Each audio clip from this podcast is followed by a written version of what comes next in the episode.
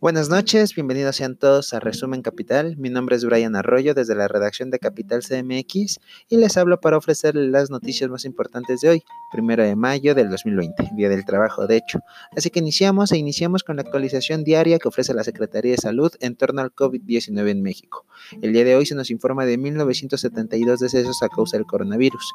Mientras tanto, la cifra de infectados asciende a 20.739, pero la cifra de contagios activos es de 6.300 durante la mañana, el subsecretario de Prevención y Promoción de la Salud, Hugo López Gatel, consideró, pronosticó que, la, que el momento cumbre de la epidemia llegaría el, llegaría el 6 de mayo.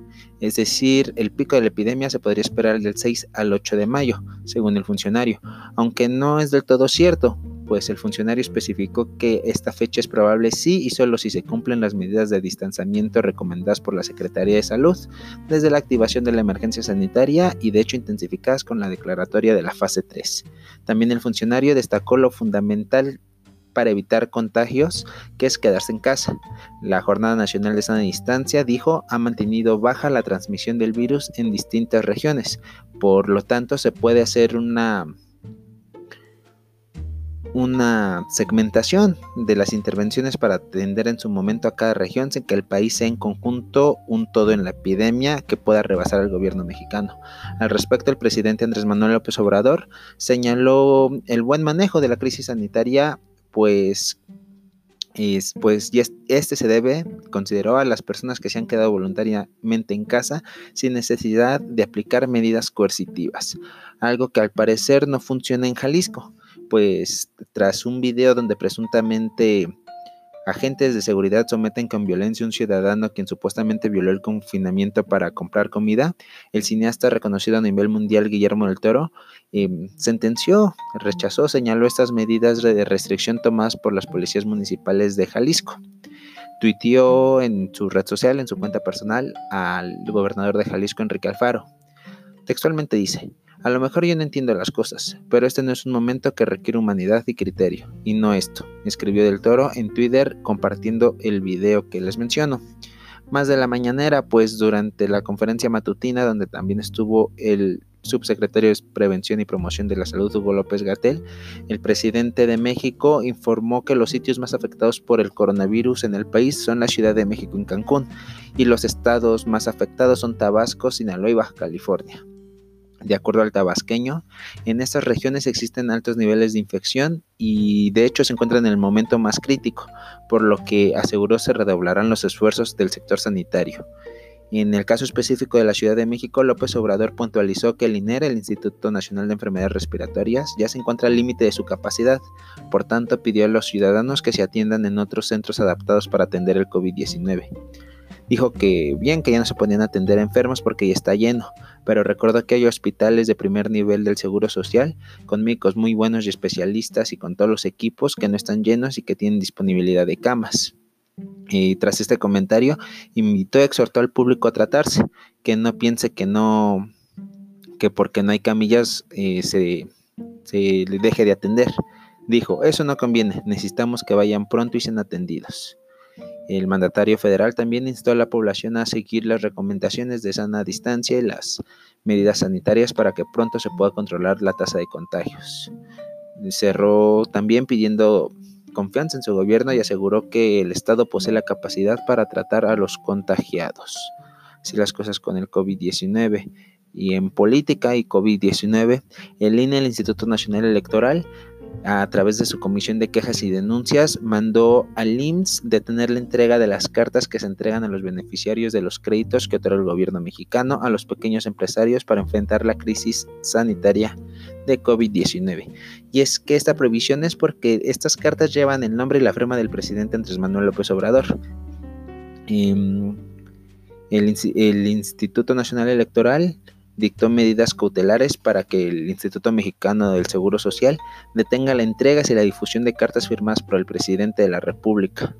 Esto porque se viola el artículo 134 constitucional, el cual dicta la prohibición de la promoción personalizada de servidores públicos.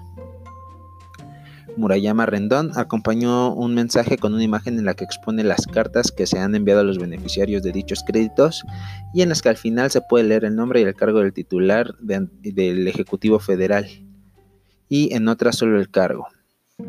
Y les comento un poco, el artículo 134 de la Constitución Política de los Estados Unidos Mexicanos expresa que los recursos económicos de, que, de los que se disponga en la federación, las entidades federativas, los municipios y las demarcaciones territoriales de la Ciudad de México se administrarán con eficacia, eficiencia, economía, transparencia y honradez.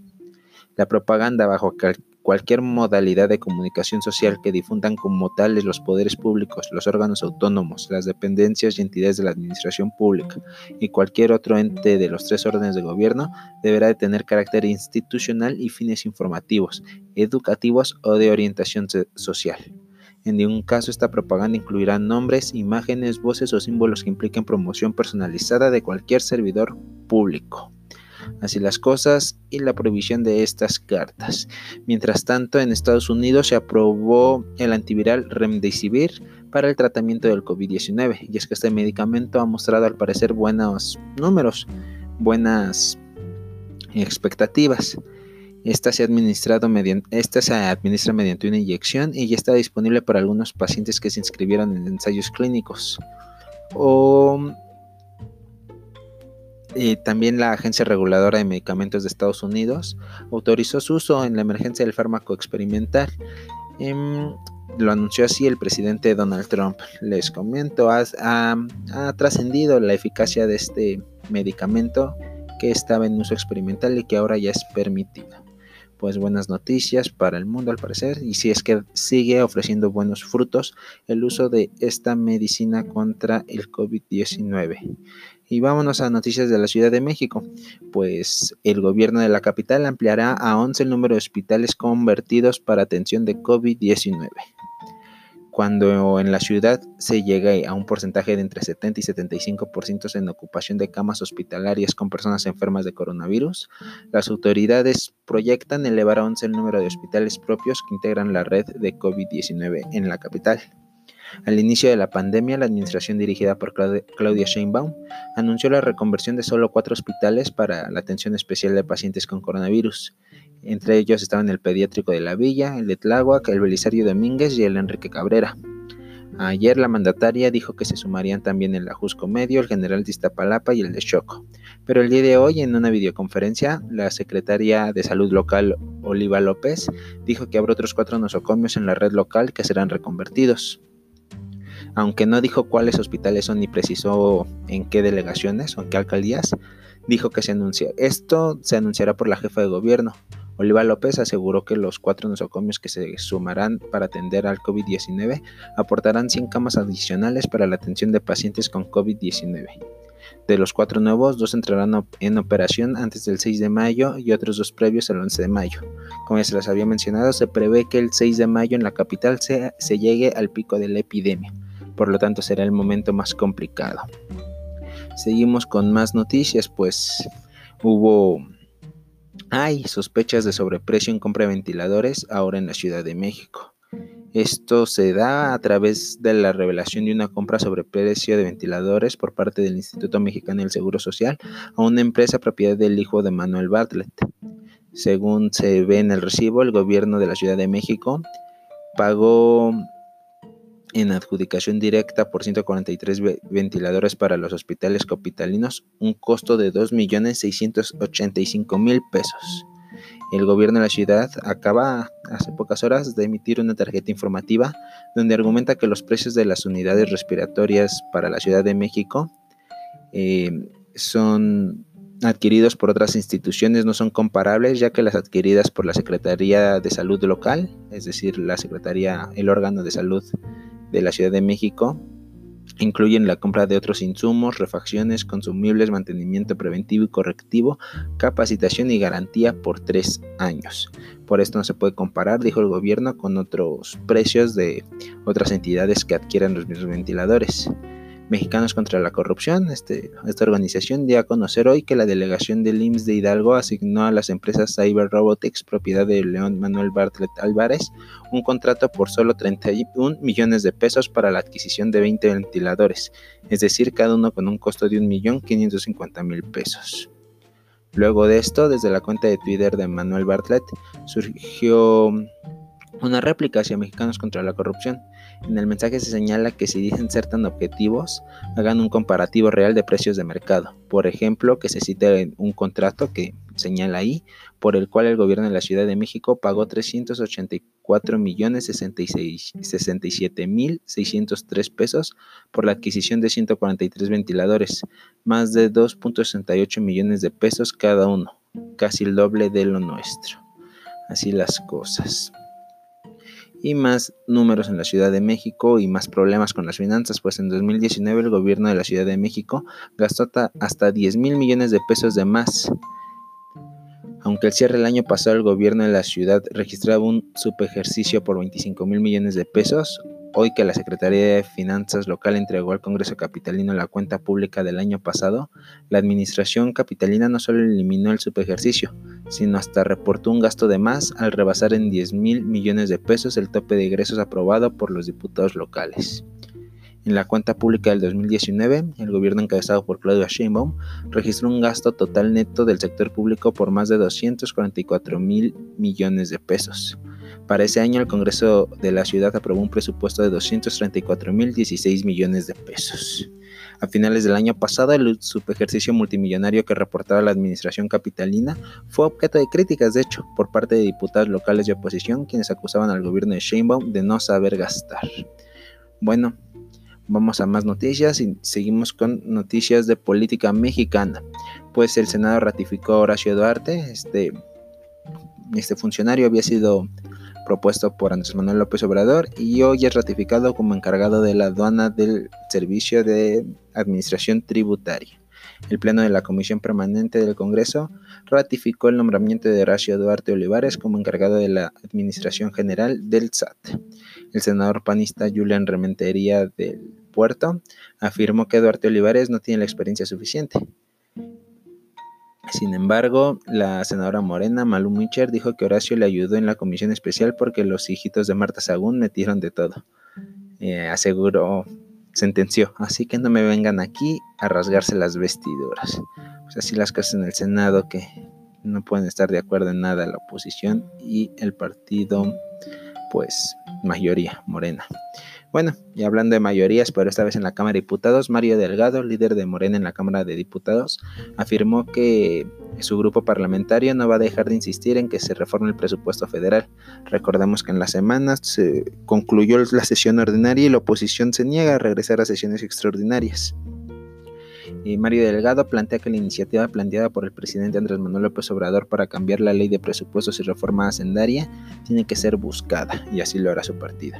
Esto en una conferencia de prensa desde el Senado de la República y previo a la instalación de la comisión permanente, hizo una convocatoria a la oposición para que se trabaje en la comisión de presupuestos y cuenta pública. ¿Esto para qué? Pues para modificar la iniciativa presidencial aunque invistió a la oposición diciéndoles que si se oponen a la reforma de la ley de presupuestos porque están defendiendo el marco jurídico de la corrupción y la discrecionalidad.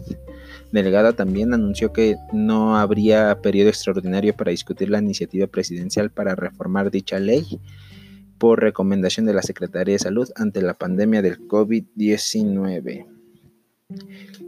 Y vámonos para cerrar con dinero, pues hoy, primero de mayo, entró en vigor el recorte histórico del petróleo orquestado por la OPEP y por más países productores de petróleo.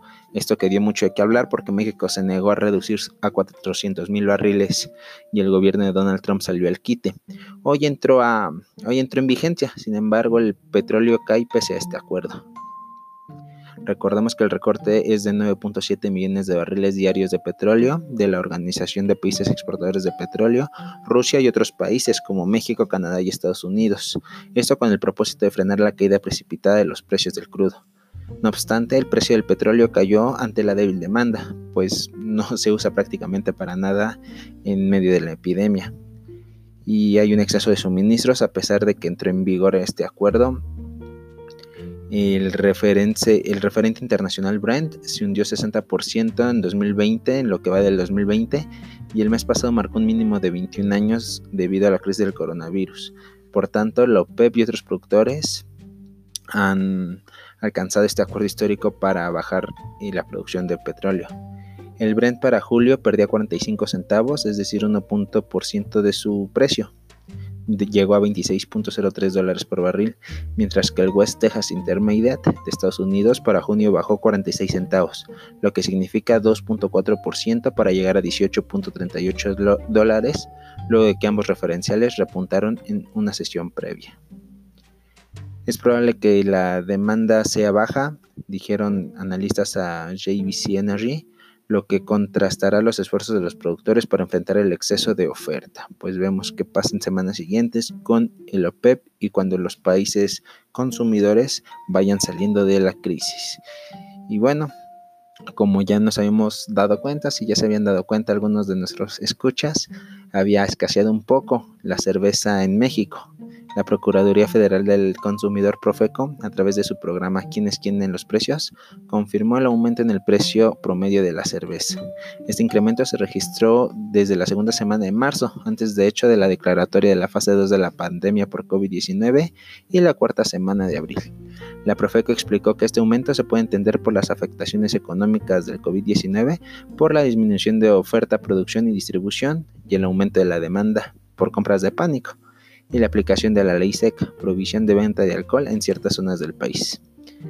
Por ejemplo, el paquete de six pack de Heineken se elevó 8.3% y llegó hasta los 99 pesos con 40 centavos en la última semana de abril, subiendo desde los 91.